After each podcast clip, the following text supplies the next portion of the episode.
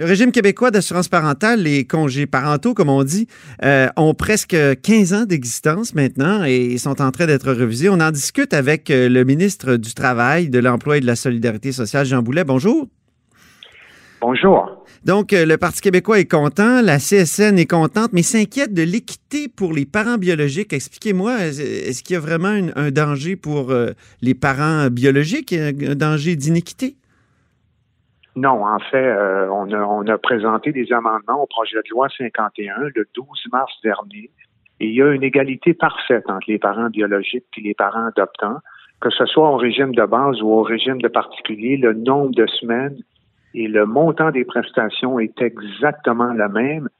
Souvenez-vous, c'était même un engagement de mon parti en, à la dernière campagne électorale euh, la Fédération des parents adoptants a fait beaucoup de représentations suite au dépôt du projet initial.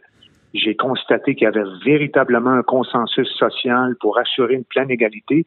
Et euh, c'est euh, ce que nous avons dans le projet de loi. Puis on a amorcé, comme vous savez, les consultations en commission parlementaire cette semaine et ça va véritablement bien. Oui, c'est ça. Ça a l'air d'être un, dossier facile, finalement. Ben, tout le monde semble être content par les ajustements qu'on est en train de faire. Euh, oui, parfois il y a des réserves. Certains groupes euh, revendiquent d'autres bonifications. Euh, certains trouvent que c'est peut-être un peu trop rapide en tenant compte de la pandémie. Mais c'est vraiment un projet de loi où on, accroît la flexibilité du régime, puis on répond aux réalités nouvelles du marché du travail. Par exemple, il y a, il y a vous le savez, dans certains secteurs, encore après la pandémie, il y a une pénurie de main-d'œuvre. Puis avant, il y avait une exemption pour les revenus de travail concurrents. Tu pouvais gagner jusqu'à 25% du montant de ta prestation sans être pénalisé. Mais mhm. dès que tu euh, gagnais euh, en travaillant, euh, chaque dollar au-delà du 25% venait affecter le calcul de ta prestation. Là, on l'augmente et la personne peut, peut gagner jusqu'à concurrence de la différence entre le revenu hebdomadaire et le montant de la prestation. Donc, ça va encourager les personnes, même en congé parental, à aller travailler à temps partiel et répondre aux besoins de main-d'œuvre des employeurs. Et ça, c'est reçu de façon positive de la part des associations patronales. Et il y a d'autres amendements là, qui vont être bénéfiques pour le marché du travail. On a trouvé, je pense, un bon équilibre et c'est un régime qui est progressiste, mais qui avait besoin d'être modernisé.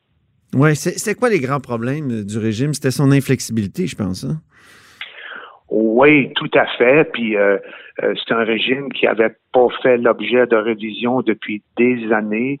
Euh, la plupart des groupes intéressés par la qualité de vie des familles, puis par les congés parentaux, exprimaient des préoccupations, avaient des revendications, puis on, était vraiment rendu à ce stade-là, là. Mm-hmm. d'améliorer les exemptions pour les revenus de travail, la période allouée pour les, prestations de maternité ou les un autre exemple, euh, Monsieur Robitaille, les prestations parentales, adoption euh, et paternité, ça ne peut pas être étalé au-delà de 52 semaines dans la loi actuelle, alors que là, on permet un étalement jusqu'à 78 semaines. Donc, mettez-vous dans les bottines d'un comptable qui a une période d'impôt où il y a un pic dans son année de travail il peut interrompre son congé parental, aller travailler quelques semaines, puis reprendre son congé parental parce qu'il peut l'étaler sur une plus longue période. Donc, c'est bénéfique pour la, personne qui bénéficie des prestations euh, du régime québécois d'assurance parentale et de son employeur, que ce soit un bureau de comptable ou dans d'autres circonstances, c'est des entreprises manufacturières mm-hmm. et autres. Donc, c'est c'est vraiment des améliorations qui vont profiter à, à, vraiment tout le monde. Quand on a présenté ce régime-là d'assurance parentale, je me souviens, dès qu'on a commencé à en discuter sous le gouvernement Landry, Bouchard aussi avant, euh, et ensuite, euh, c'est le gouvernement Charest qui l'a mis en place, euh, on disait c'est pour améliorer la démographie du Québec, pour pour susciter plus de projets parentaux, si je peux m'exprimer ainsi. Or, on constate là, que le régime fonctionne bien, tout ça, mais n'a pas produit peut-être ça et, les garderies, là, ça n'a pas produit la croissance démographique qu'on aurait souhaité. Euh, comment vous expliquez ça? Ben, rappelez-vous, hein, ça avait été négocié entre Ottawa et Québec. Oui. Il y a eu une entente en 2006. Oui. Nous avons créé un régime spécifique au Québec en sortant euh, euh, notre régime de la loi fédérale sur l'assurance emploi. Il y a des clauses d'équivalence qui ont été négociées pour que notre régime soit aussi avantageux que le, régime qui s'applique dans le reste du Canada.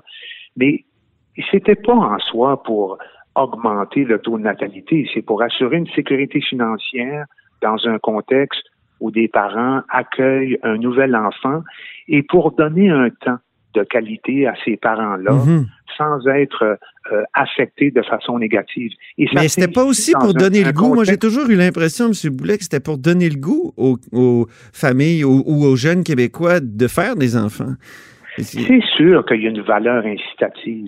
Et ça s'inscrit plus largement dans le contexte d'une vaste politique familiale Mhm. que le Québec a construit au fil des années. Vous évoquez les garderies, le régime québécois d'assurance parentale. C'est un élément distinct- distinctif du filet social, familial québécois. Et moi, je suis bien fier de ce régime-là. Ben, moi aussi, Euh, il y a eu des dit- augmentations du taux de natalité dans certaines années, Oui. ce qui a eu un impact sur- euh, parfois négatif un peu sur la situation financière du fonds, qui, qui en Oui. est un qui est autonome et autogéré. Mais là, le taux de natalité d'autres années a baissé. Donc, euh, comme c'est un, un régime qui fonctionne avec des prestations d'un côté et des cotisations de l'autre, là, il y a des surplus.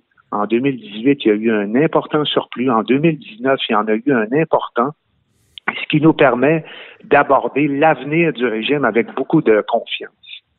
Est-ce qu'avec la pandémie, on va pas assister à une autre baisse de, de la natalité Euh, dans le sens où euh, ça donne ça donne pas confiance en l'avenir? Finalement, faire des enfants, c'est, avoir le goût de l'avenir, euh, un peu comme faire de la politique, mais, mais vous comprenez mais- ce que je veux dire? Ah, tout à fait. Mais puis, écoutez, c'est sûr que la pandémie a fait en sorte que on, on doit suivre de façon très attentive l'évolution de la situation financière du fonds. On avait pris des provisions suffisantes. On a, au mois de mai dernier, euh, négocié une marge de crédit avec Financement Québec de 500 millions pour éventuellement répondre aux besoins du régime. Mais on n'a pas eu à emprunter un dollar. Fait que ça va toujours bien. Euh, quel sera l'impact de la pandémie sur euh, le régime? On va l'évaluer au fur et à mesure, mais moi, je dis, on a des bonifications, Mhm. puis on a amorcé la, la, la, la commission parlementaire, puis on verra peut-être à étaler dans le temps l'entrée en vigueur de certaines bonifications qui exercent des pressions plus importantes sur les finances du fonds. Mais moi, je suis ouvert, on discute, puis je pense que euh, pour l'ensemble de la société québécoise, on, va faire un grand pas en avant. Parlons de l'emploi puis euh, de, la, de la pandémie. Il y aura plus de PCU à partir de la semaine prochaine. Euh, il y a des entreprises qui, qui ferment. Il y a des licenciements. Est-ce qu'on doit s'attendre à plus de pauvreté au Québec? Évidemment préoccupé. Évidemment, avec l'entrée en vigueur de la PCU, on a des prestataires au Québec d'aide financière de dernier recours, que ce soit l'aide sociale ou la solidarité sociale, qui ont qui ont reçu la PCU. Et tu peux pas évidemment combiner deux prestations publiques. Fait qu'il y a eu un effet à la baisse sur le nombre de prestataires d'aide sociale. Ouais. Là, on passe de la PCU aux prestations régulières d'assurance emploi. La dynamique n'est pas la même, les conditions d'éligibilité sont pas les mêmes. Donc, je m'attends à ce qu'il y ait un retour, une augmentation du nombre de demandes pour recevoir des prestations d'aide sociale. En même temps, je vais voir ce qu'Ottawa va annoncer le 23 septembre prochain. Ouais. Ils ont parlé de prestations pour la relance économique pour les travailleurs autonomes, pour les proches aidants. Vous connaissez aussi euh, la prestation canadienne de maladie pour la relance économique. Donc, euh, dépendamment de ce que Ottawa va annoncer, j'anticipe quand même une augmentation du nombre de demandes et euh, on est prêt à faire face à la situation. Vous avez un plan d'urgence? Beaucoup de mesures pour les aider. Vous avez un plan d'urgence euh, pour, pour aider, justement? Ah, tout à fait. J'ai un plan de contingence que j'ai mis en place dès le début de la pandémie pour aider, pour soutenir les prestataires d'aide financière de dernier recours. Et euh, je vais augmenter euh, les prestations d'aide sociale et de solidarité sociale euh, le 1er janvier prochain. On maintient les carnets de santé. On a maintenu le versement des allocations d'aide à l'emploi malgré le fait que notre programme Objectif Emploi n'était pas effectif durant particulièrement la période de confinement. Donc, on est euh, en mode écoute, je suis en contact beaucoup avec le, euh, le collectif pour un Québec sans pauvreté, puis la fédération qui s'occupe des personnes à cité sociale au Québec. Je suis attentif aussi à l'évolution du euh, de, de, la mesure du panier de consommation, euh, qui est présenté par Statistique Canada. Non, euh, on, on, est en interaction. Mais vous avez, oui, mais il n'y a pas d'aide d'urgence aux prestataires d'aide sociale. Il n'y en a pas eu, en tout cas, dans, dans les derniers mois. Est-ce qu'une fois la PCU terminée et, et selon ce que Ottawa va dire, est-ce qu'il pourrait y en avoir? Il pourrait y en avoir, mais M. Robitan, je vous rappelle que dès le début du confinement, on a mis en place beaucoup de mesures d'assouplissement pour maintenir les services, maintenir les allocations, même s'il n'y avait pas d'action euh, vers le retour en emploi. Le carnet de santé, c'est extrêmement bénéfique. Donc, même si les personnes recevaient la PCU mhm. et qu'ils n'étaient plus admissibles aux prestations d'aide sociale, ainsi que le carnet de santé, on a maintenu en application le carnet de santé qui leur donne accès aux médicaments à une centaine d'items qui sont euh, mhm. vraiment essentiels pour leur qualité de vie et, leur support humain durant. Fait oui, on a mis en place un plan d'urgence et moi, comme je vous ai dit tout à l'heure, je vais m'adapter, euh, dépendamment de ce qu'Ottawa va annoncer. Moi, j'ai un plan de contingence et je serai là pour les soutenir. Euh, il y a eu d'ailleurs, durant la pandémie, exacerbation de certaines problématiques humaines. Et ça aussi, je suis attentif pour éviter que personne ne soit laissé pour compte. Devant cette nouvelle réalité-là, puis ça va être ma dernière question, là, euh, Ottawa réfléchit à un revenu minimum garanti. Ça a déjà aussi, dans le gouvernement Charret, il y avait François Blais qui, euh, qui songeait à ça. Vous, vous pensez quoi de, cette, euh, de ce concept-là? Moi, je poursuis dans la même direction que ce qui avait été amorcé par le gouvernement précédent.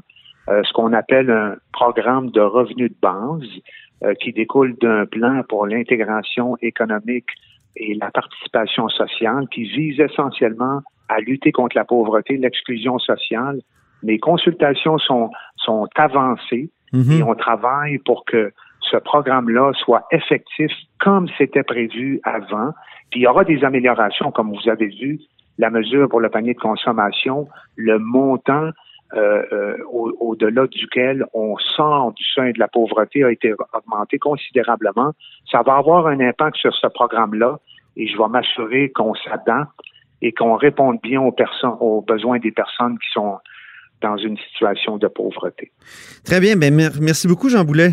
Merci beaucoup, M. Robitaille. Bonne journée. Bonne journée à vous. Euh, donc, Jean Boulet et ministre du Travail, de l'Emploi et de la Solidarité sociale. Vous êtes à l'écoute de la hausse sur la colline.